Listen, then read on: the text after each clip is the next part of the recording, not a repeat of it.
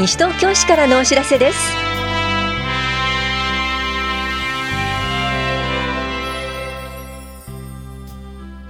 今日は新高額障害福祉サービス費の支給。支え合い訪問協力員養成研修などについてお知らせします。インタビュールームお話は西東京市生活福祉課の田原智之さん。テーマは2019共に生きるまちづくりフェスです。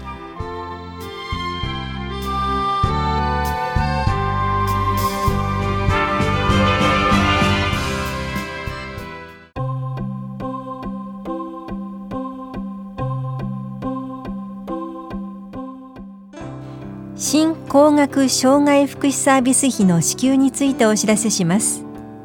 65歳を迎えた方が一定の条件を満たす場合障害福祉サービスに相当する介護保険サービスの利用者負担額を新高額障害福祉サービス費として支給します。対象となる条件は介護保険サービスに相当する障害福祉サービスにかかる支給決定を65歳に達する前に5年間引き続き受けていたか5年の間に西東京市に転入されており障害福祉サービスに相当する介護保険サービスを利用。障害支援区分が2以上で市町村民税非課税または生活保護世帯。65歳に達するまでに介護保険法による保険給付を受けていない方です。詳しくは本屋庁舎障害福祉課までお問い合わせください。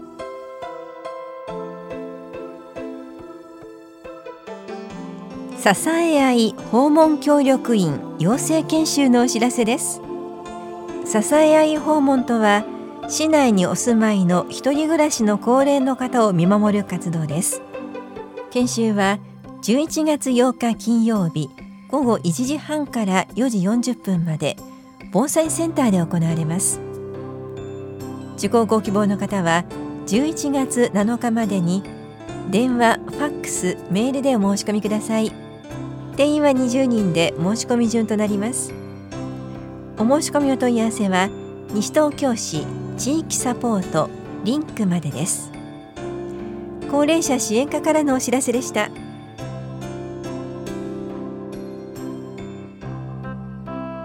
データベース講座図書館で見る聞く懐かしのオリンピックのお知らせです。国立国会図書館のデジタルコレクションをはじめとするデータベースの使い方を学びながら貴重な資料で懐かしのオリンピックを振り返ります。この講座は11月2日土曜日午後2時から3時半までひばりが丘図書館で行われます。受講ご希望の方は電話かメールあるいは直接窓口でお申し込みください。お申し込みお問い合わせはひばりが丘図書館までどうぞ。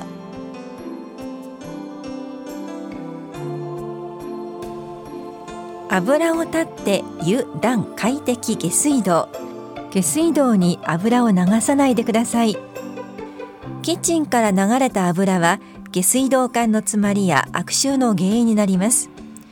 鍋や食器についた油汚れは洗う前に拭き取りましょう。この行動が良好な水環境の再生創造につながります。本屋庁舎下水道課からのお願いです。インタビュールーム。お話は西東京市生活福祉課田原智之さん。テーマは2019共に生きるまちづくりフェス。担当は近藤直子です。さて、11月の23日祝日にまちづくりフェスが開催されます。田原さん、どんなイベントなんでしょうか？はい、えー、このイベントは、えー、お子さんから高齢の方まで、また障害のある方、ない方問わず、多くの市民の皆様にお越しいただき、共生社会とは何か、西東京市における共生社会を実現するためにはどうしたらよいのかをみんなで考えるきっかけとすべく企画されたイベントです昨年12月に「えー、共に生きるまちづくりキックオフフェス」と題しまして西東京市民会館にて開催したイベントに引き続きえ、今年は田無神社え、総持寺、西東京青年会議所と協力し、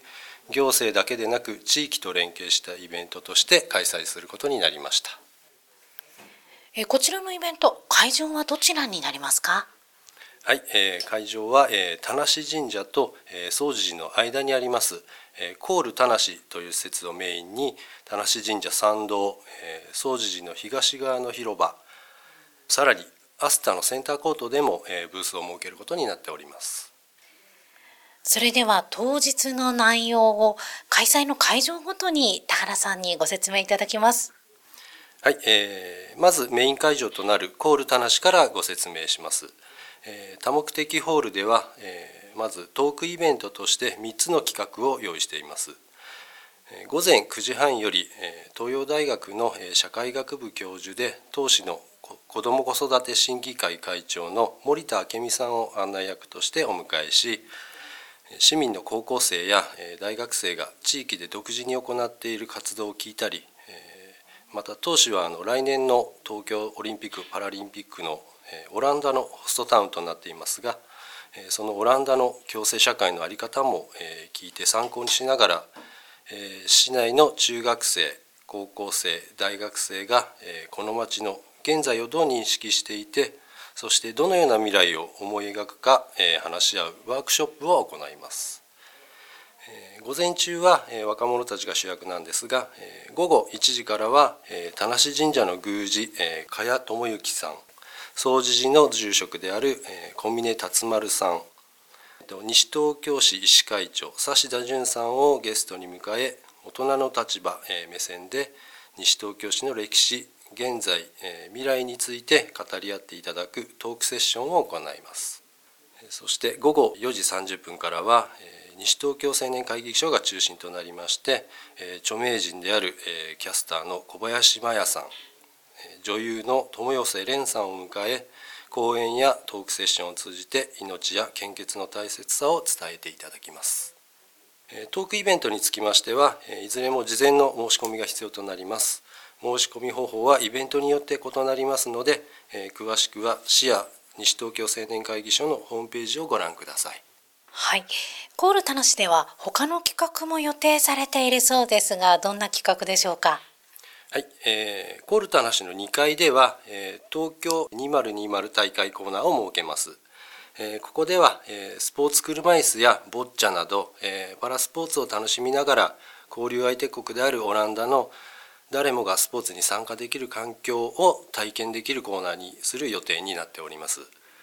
他には、えー、子どもの発達センターひいらぎの手作り教材の紹介や、えー、教育相談センターの案内特別支援学級の紹介のコーナーも設ける予定となっております。えまたコール田無の4階では町全体でえ今と未来を生きる全ての子どもたちの育ちを支えていくために昨年10月に施行されましたえ西東京市子ども条例とえ今年8月にオープンしましたえ子ども相談室ホットルームの紹介や子どもたちが地域の方たちとのコミュニケーションの場となっている子ども食堂こちらの取り組みについてパネルにして展示をするコーナーと他には障害者サポーター養成講座の初級編を開いたり障害者団体の活動をパネルにして展示するコーナーを設ける予定です。コール田無に隣接するあの田無神社の参道では障害のある方々が丁寧に時間をかけて作った作品の販売や喫茶コーナーも設けることになっております。青梅街道に隣接する田無神社の駐車場ではですね講演会の命の授業に関連しまして献血者が来ましてご来場の皆様に献血を呼びかけることになっております。コール田無を挟みまして反対側に位置するあの総持寺の東側のスペースでは、え、フレイルチェック体験のコーナーを今年は屋外で行う予定になっております、ここでは、ご自身のフレイル健常の状態から要介護へ移行する中間の段階ですね。こちらの兆候を機器による測定や質問票を使って気軽にチェックすることができます。またここでは社会を明るくする運動犯罪防止や犯罪者の強制及び公正保護の啓発ですねの活動紹介をパネル展示するほかフェス会場内の各所に置かれたスタンプを集めていただくスタンプラリーの景品綿名などですねの受け渡し場所にもなっております田無北口アスタの2階のセンターコートにおきましては、昨年まで別で開催しておりましたまちづくりサミットというイベントをこの、え、共に生きるまちづくりフェスの一部として同時開催といたします。ここではホットネットステーションや民生委員の活動についての展示や町の居場所としてのサロンの体験コーナーを実施することになっております。えー、いろいろと企画が盛りだくさん今回のまちづくりフェス詳しくはどちらかに掲載されますか？はい、えー、イベントの詳細につきましては、えー、お配りさせていただいております、えー、広報西東京の、えー、10月15日号の一面並びに、新ホームページでは、詳細な情報を随時更新していく予定となっておりますので、ぜひご覧ください。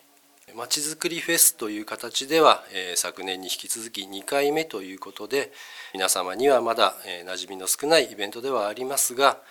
地域共生社会の実現へ向けて、この町の未来を考える良い機会になるのではと思いますので、お誘い合わせの上ぜひご来場ご参加くださいお待ちしております。インタビュールーム。テーマは2019共に生きるまちづくりフェス。お話は西東京市生活福祉課田原智之さんでした。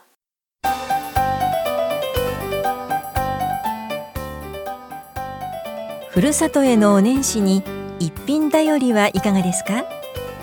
一点一品事業西東京のお土産一品だより販売のお知らせです一点一品事業の認定商品を集めたお土産セットを販売します。一点一品の味を少しずつ楽しみたい方また各種ご贈答用などにご利用ください。あんこさんドリップコーヒーヤギサブレ栗ドラあんずドラきんぴらごぼうかりんとう福幸のおすそばけマドレーヌイコイナサブレの入った一品セットのほか欲張りセットお茶セットコーヒーセット梅酒セット西東京マイスターセットファミリーセットがあります。セットの内容の詳細は市のホームページをご覧ください。ご希望の方は11月29日までに西東京市一点一品専用ホームページからお申し込みください。引き渡しは12月26日西東京商工会で現金と交換となります。またクレジットカード対応の方には12月26日頃から発送します。詳しくは西東京商工会までお問い合わせください。産業振興課からのお知らせでした。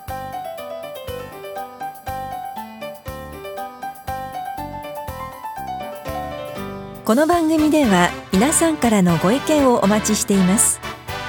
FM 西東京西東京市からのお知らせ係までお寄せください。またお知らせについての詳しい内容は広報西東京や西東京市ウェブをご覧いただくか西東京市役所までお問い合わせください。電話番号は042-464-1311 042-464-1311番です。以上西東京市からのお知らせ亀井さゆりでした。